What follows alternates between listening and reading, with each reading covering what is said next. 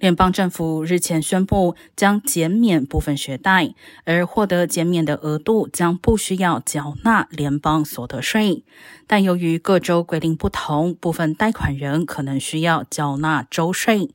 加州法律规定，任何减免的贷款都被视为需要缴税的净收入，但部分学生贷款减免例外，取决于教育部最终如何认定本次学贷减免性质，届时才知道加州贷款人是否需要纳税。